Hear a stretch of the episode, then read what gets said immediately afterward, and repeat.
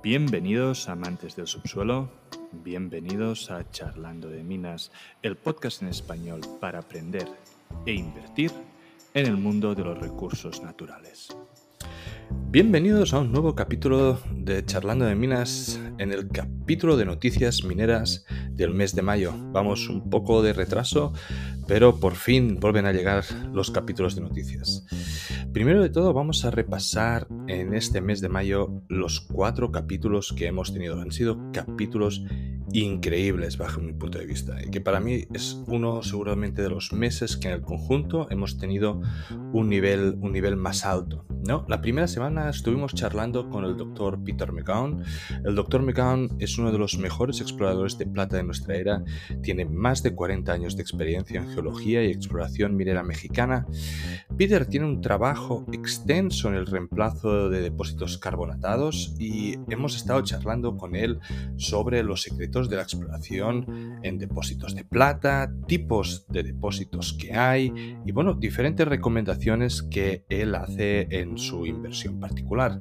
Tenéis que recordar que el Dr. McGowan es el responsable de exploración de Mac, Silver y Reina Silver, por lo tanto es una persona con una dilatada experiencia y que está muy actualizado en el mundo de la minería actual. La segunda semana hicimos una de nuestras charlas económicas con eh, JR eh, y con Dani del canal Dragón Oro Plata. Y esta vez invitamos a Hugo Ferré porque Hugo eh, ha estado publicando muchos tweets últimamente sobre su teoría de que el oro actúa más con una protección en mercados deflacionarios. Y entonces hemos aprovechado, digamos, estos eh, hilos educativos que él tenía como para comentar cómo están los mercados y discutir un poco si nos encontramos en qué periodo inflacionario, deflacionario o desinflacionario y cómo evidentemente los metales preciosos pues, pueden tener un, rol aquí. La tercer episodio del mes entrevistamos, o, más bien nos dio una charla magistral a Miguel Cabal, uno de los capítulos que probablemente más orgulloso estoy y que los tenía en la cabeza desde que inicié esto del podcast.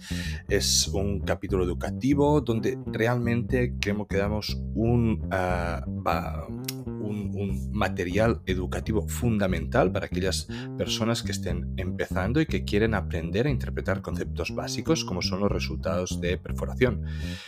Tuvimos la gran suerte de que el capítulo fue sponsorizado por Explomin eh, Perforaciones eh, y aquí tenemos la falca de nuestro eh, sponsor. Explomin Perforaciones es una importante empresa de sondeos de Latinoamérica, con presencia en proyectos en toda Latinoamérica y Europa, teniendo como objetivo su expansión a Norteamérica, siendo posicionada como la número uno en Perú y la top 10 en el mundo. Con más de 20 años de experiencia, Explomin brinda soluciones integrales para el sector de la minería con estándares de clase mundial en sondeos y servicios relacionados. Explomin Perforaciones sponsoriza este programa como parte de su voluntad de divulgación de la educación minera. Finalmente, la última semana ah, tuvimos el increíble honor de entrevistar a Joe Mazumdar de Exploration Insights. Joe es uno de los grandes inversores de nuestro tiempo, una persona con un great insight dentro de la industria minera y quien nos comparte su conocimiento de cómo invertir en mineras junior en un mercado bajista como el actual. También hablamos de los problemas de jurisdicción cuando invertimos y qué descuento sobre coste pagar dependiendo de la zona ¿no? y de lo que consideramos el peligro. Para nosotros es realmente un honor poder ofrecer este tipo de contenido en, español y poder, ah, probablemente este mes, es, tenemos el mejor canal probablemente de, con el mejor contenido de minería de, todos los podcasts que hay por haber. O sea, yo estoy completamente... Ah, muy, muy, muy contento de lo, de lo que hemos hecho. ¿no? Y antes de empezar el capítulo per se de, noticias, recordad que tenemos la página web que vamos actualizando mensualmente y vamos añadiendo contenido. Ah, también en su momento estamos, ah, tenemos en mente generar algún tipo de newsletter, así que pedimos que los usuarios se vayan suscribiendo. Ah, por ejemplo, este mes, las personas que hubiesen estado suscritas, les hemos enviado directamente al correo las diapositivas de la charla de perforaciones de Miguel Cabal, que también se pueden encontrar en un descargable en la web. Por lo tanto, os animo a que si queréis estar al tanto del diferente material descargable que vayamos pudiendo generar dentro ah, del podcast, pues que os suscribáis a la página web. También os pedimos que nos contactéis para decirnos qué empresas queréis eh, tener noticias o empresas que queréis estar informados o que queréis que entrevistamos. Dejadnos algún comentario en el vídeo, un mensaje en Twitter o enviad un correo a través de la web. Eh, y os vamos apuntando porque pensad que ya estamos empezando a planear qué es lo que haremos pasado, pasado el verano. Por lo tanto, vamos a empezar directamente con las noticias y empezamos con los resultados de quarters, que realmente ha habido mucho, mucho jaleo en eh, este mes. SSR eh, Mining ha reportado los resultados consolidados del primer trimestre. Destacan una producción de más de 170.000 onzas eh, de oro equivalente, un 14% más de reservas hasta llegar a los 9.2 millones de onzas. New Gold Inc. ha reportado los resultados del primer trimestre. Destacan más de 68.000 onzas de oro, 8.2 millones de libras de cobre y 109.000 onzas de plata. Ecla Mining ha anunciado los resultados financieros y operacionales del primer trimestre.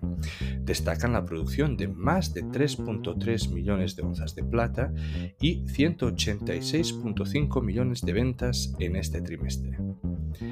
Bay Minerals ha anunciado los resultados financieros del primer trimestre del 2022. Destacan la producción de 24.700 toneladas de cobre, eh, casi 54.000 onzas de oro y unos beneficios netos de 63.8 millones. First Majestic Silver Corp ha reportado resultados no auditados consolidados del primer trimestre, terminando en 31 de marzo del 2022. Resaltan la producción de 7.2 millones de onzas de eh, plata equivalente y unos beneficios de 156.8 millones. Endeavour Silver Corp ha compartido sus resultados financieros y operativos de los primeros tres meses del año. Destacan la producción de más de 1.300.000 onzas de plata, 8.695 onzas de oro y beneficios netos de 57.7 millones en el trimestre. Gold Royalty Corp ha anunciado los resultados operativos y financieros para 3 y 6 meses, terminados en ambos casos en marzo del 2022. Destacan en récord de beneficios con 0.6 em, millones y 1.2 millones para 3 y 6 meses respectivamente, y una proyección de ingresos para el año de unos 5 millones que a mí me parece mucho, porque llevan solo 1.2, pero bueno. Uh, Inca uh, One Gold Corp ha compartido la producción y ventas del mes de abril de 2022. Solo en este mes es el mes con más ventas, con 7.2 millones sin auditar, que representan un incremento de 177% año a año respecto a abril del 21. Max Silver Corp ha anunciado los resultados financieros no dotados de los primeros tres meses.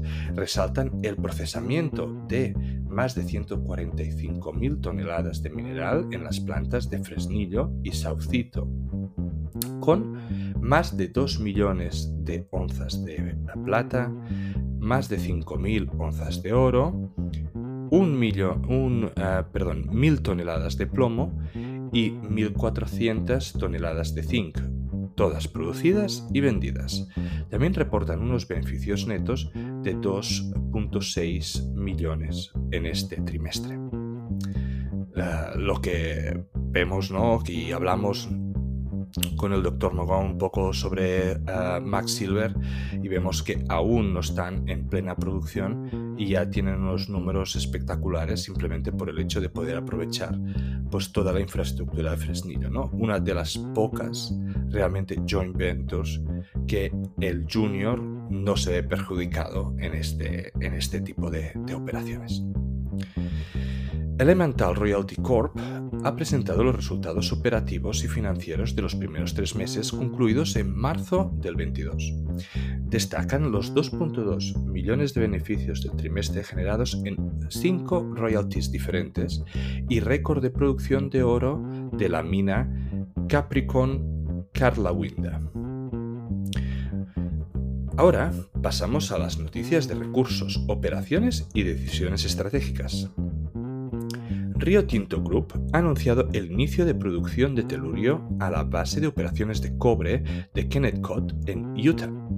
El informe de prensa, o la noticia de prensa, decía que ellos eran los uno de los únicos dos productores de este mineral crítico para fabricación de paneles fotovoltaicos. Aquí, pues bueno, telurio no conozco mucho. Si hubiese interés de parte de la audiencia, podríamos hacer un capítulo especial para hablar de, este mineral. Goldshore Resources ha anunciado que está trabajando con el Dr. Russell Birrell de Globex en la implementación de una técnica de leaching iónica que permitiría detectar anormalidades en el lecho rocoso del pantano de la compañía Moss Lake Project. Aquí es simplemente decir de que desde charlando estamos súper contentos de que la gente haga I más D y que intente técnicas que están, digamos, o mejorar las técnicas actuales, pero realmente sin entrar en detalle y sin hacer una investigación me parece complicado, ya simplemente por el hecho del terreno. Y algo muy, muy específico, porque al final estamos hablando del lecho rocoso de un pantano, por lo tanto no algo que van a poder usar muchas compañías y que va a ser en un caso muy, muy específico. Equinox Gold Corp y Sandstorm Gold han anunciado la creación de otra royalty, una más dentro, Sandbox Royalty Corp, descrita como una nueva compañía de royalty diversificada. Bueno, el, el, mercado de las royalties está realmente apretando mucho. Lo estuvimos hablando eh, con Joe Mazumdar de que cada vez tiene, hay más royalties y que realmente no hay tantos proyectos, al menos buenos, como para estar eh, sacando royalties. Por lo tanto, eh, empieza a ser un tema mm, preocupante de que salgan tantas y veremos a ver cuáles son rendibles y cuáles, y cuáles no. Newmont Venture, la subsidiaria de Newmont Corporation, ha anunciado la estrategia de inversión en Awale Resources Limited. Esta incluye una venture option del proyecto Odinal ah, en el noreste de la costa de Ivorio. Los dos objetivos principales son el descubrimiento de dos depósitos potenciales de talla mundial, como son el corredor de oro Empire y el reciente definido uh, cetro de Iron Oxide Copper Gold. A mí, con el corredor de oro Empire, a mí ya me tienen ganado. ¿eh? Es algo que me tengo que mirar porque con ese nombre y que te digan que es de talla mundial, pues ya, ya, ya queda mucho. SoulGold eh, reclama que ha habido malversación de fondos con unos aproximadamente 4.6 millones que ha gastado la compañía de forma fraudulenta entre el 2017 y el 2021. La descubierta fue realizada en una auditoría interna en el 2021. La compañía dice que está mejorando su política empresarial en este sentido y que por lo tanto gracias a eso ha conseguido pues, eh, detectar esta malversación de fondos. Este caso ¿no? ha provocado que SoulGold contrate una investigación externa forénsica para confirmar los hechos y mirar por qué ha pasado. Solaris Resources aumentó en 30 millones eh, con el ejercicio de warrants. Las siguientes expiraciones de warrants ocurren en la segunda mitad del 2022 y en la primera del 2023. Si se ejercen todas las que quedan, generará un aumento de 54 millones. Y simplemente recordar, para ponerlo en eh, perspectiva, de que el market cap de Solaris ahora mismo es 830 millones, ¿vale? Por lo tanto, un aumento al menos uh, bajo mi punto de vista, significativo. De estos warrants que quedan, el 63% ah, son del management. Tenemos este mes un par de noticias de sostenibilidad. Alcoa Corporation ha firmado un contrato con las energías renovables para dar soporte al reinicio de la planta de fundición de aluminio en San Ciprián, en España. ArcelorMittal ha lanzado el X-Carp Innovation Fund, que quiere invertir hasta 100 millones de dólares anuales en las mejores compañías con las, las ideas más rompedoras para acelerar la decarbonización de la industria del acero. Lo mismo, vamos a ver qué es lo que lleva. siempre desde charlando apoyando la I más D, veremos a ver si esto es simplemente algo para limpiarse, digamos, y decir que están apoyando esto o realmente va a dar algún tipo de tecnología que ayude a mejorar el ESG de, la industria del acero. Seguimos con las mineras que han iniciado perforaciones o que han dado resultados de perforación. Pan American Silver ha resultado con 43 nuevas perforaciones, eh, tanto de exploración como de infill, perforando un total de 38.000 metros, que contienen múltiples interceptos de Skarn y de Bergia. Green River Gold Corp ha empezado con los drills exploratorios del programa Kisnell Nickel y Magnesium Project en Caribou Mining District en British Columbia, Canadá. La primera fase tendrá tres perforaciones de unos 100 metros cada uno. Galleon Gold Corp ha anunciado que el programa de exploración en West Cache Gold Project en Temis, Ontario, en Canadá, ha empezado. Great Panther Mining Limited ha anunciado resultados de perforaciones de 29 agujeros hechos en Urucum Norte, proyecto ah, bajo tierra de Tuncam Gold Mine en Brasil. Baseloid Energy Corp que es una minera que me encanta, y aunque no la tengo en cartera me encanta, ha anunciado el update de los 20.000 metros de programa de perforaciones de diamante que se están llevando a cabo en el Hook Project en la zona de Athabasca uh, Basin al norte de Saskatchewan, en Canadá.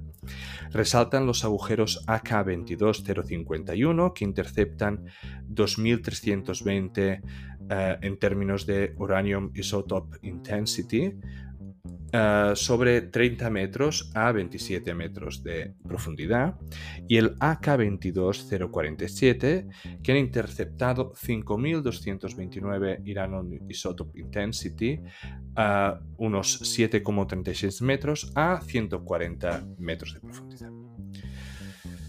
Solaris ha reportado unos resultados de una serie de agujeros que incrementan y crecen los recursos minerales del Guarinja Project en la zona sudoeste de Ecuador. El agujero 57, que está en el límite noreste de Guarinza Central, volvió con 230 metros a 0.73% de cobre equivalente a 56 metros de profundidad, extendiendo la mineralización conocida 200 metros al noreste. Córdoba Minerals ha completado 2.153 metros de perforación de agujeros de diamante con cuatro agujeros en San Matías, en el proyecto de cobre-oro en Córdoba, Colombia, centrados en la sospecha de tener más mineralización debajo del depósito actual. Los resultados resaltan eh, incluyen hasta 27.35 metros de 1.11% de cobre equivalente, 0.19 gramos de tonelada de oro y 12.35 gramos toneladas de plata. Bueno, aquí básicamente lo importante es el, cobre, ¿eh? ah, en el agujero 94 tenían 1.21% de cobre equivalente. Collective Mining, ¿vale? que la hemos entrevistado en el programa, ha anunciado que han encontrado muestras de alto grado de oro y plata generado en la zona de Olympus en el proyecto de Guayacales en Caldas, Colombia. Los resultados indican una continuación de base carbonatada del metal en sistemas de venas, de venas en dirección sudoeste. Libero Cooper and Gold, que es una de las que gusta a Joe Masumdar, ha completado la interpretación de los ensayos de magnetismo y radiofrecuencia, interpretación de rocas y geoquímica en Mocoa, un proyecto de cobre molibdeno en Putamayo, Colombia. Se han identificado hasta nueve nuevos targets que podrán corresponder a porfirinas. Los cerros han reportado perforaciones en el objetivo central, Ceibal, Claras y Tesorito, con más de 3 kilómetros de radio del recurso o a más de 3 kilómetros de radio del recurso actual, que, son de 2.6 millones de onzas, en Chinchilla, en el proyecto de oro, en Risalta, en Colombia. Los resultados del primer agujero de central se han encontrado mineralización en forma de penas, brecha y características hidrotermales con oro visible. Muy bien, pasamos ahora a Merchant Acquisition porque ha habido bastante movimiento en este, en este término. Sandstorm Gold ha anunciado que amplía su portfolio con la adquisición de Nomad Royal Company y de Nova Royalties y un stream de Base Core Metals.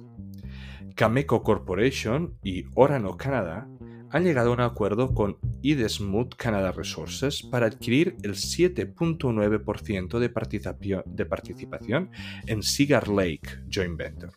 Esto hace que tanto Cameco como Orano incrementen su porcentaje en la mina de Cigar Lake, ¿vale? Y en el caso de Cameco incrementa 4.5% para llegar al 54.5% del total cosa que es muy importante porque digamos que aparte de que Cigar Lake es de las minas más importantes de, uranio, estamos diciendo que ahora con este 4.5 más realmente uh, Cameco tiene más del 50% y por lo tanto todas las decisiones que termine tomando Cameco son las que se van a llevar a cabo. Canalaska Uranium ha adquirido más de 28.000 hectáreas de nuevos claims de uranio en el oeste de Athabasca Basin. Por lo tanto, aquellos que lleven Can Alaska, que sé que hay mucha de la audiencia, pues pueden haber buenas noticias viniendo de allí si estos ah, hectáreas pues son, son productivas. Cabo Mining Corp ha firmado una opción de acuerdo para el 51% de interés en el Star Copper Gold Porphyrin Project al norte de British Columbia, Canadá, de Prosper Gold Corp. B2 Gold Corp ha entrado definitivamente en el esquema de implementación para adquirir Oclo Resources Limited y su gran pack de tierras cerca de Fecola Mine. Según la nota de prensa, la adquisición por parte de B2 Gold espera incrementar en más de 1.400 kilómetros cuadrados de terreno, con zonas de especial interés en Mali, el oeste de África, incluyendo en Oklo Flagship Dandoko Project. Goldfield Limited ha entrado en un acuerdo definitivo para adquirir todas las acciones de Yamaha Gold. Perfecto, ahora con las noticias propiamente dichas, vamos a ver qué han hecho las materias primas este último mes. El oro ha seguido con la senda bajista, eh, seguramente porque el mercado cree que seguimos controlando la inflación y que esto la Fed, pues bueno, realmente ha tenido subidas del tipo de interés, por lo tanto puede haber motivos para creer de que la Fed lo puede controlar. Terminó abril en 1910 y ha terminado mayo en 1840. La plata cerró abril en 22.6 y ha seguido la senda bajista del oro para terminar en 21.8. Digamos, la, si el oro no se comporta bien, la plata difícil que, lo haga. El cobre eh, terminó abril a 4.7, rozó los 4 y ahora sigue con una tendencia ascendente terminado el mes de 4.27. Como este capítulo lo estamos haciendo tarde, podemos decir de que esto ha vuelto a bajar debido un poco a todos los indicios de, recesión, ¿vale? Pero eso lo discutiremos el mes que viene.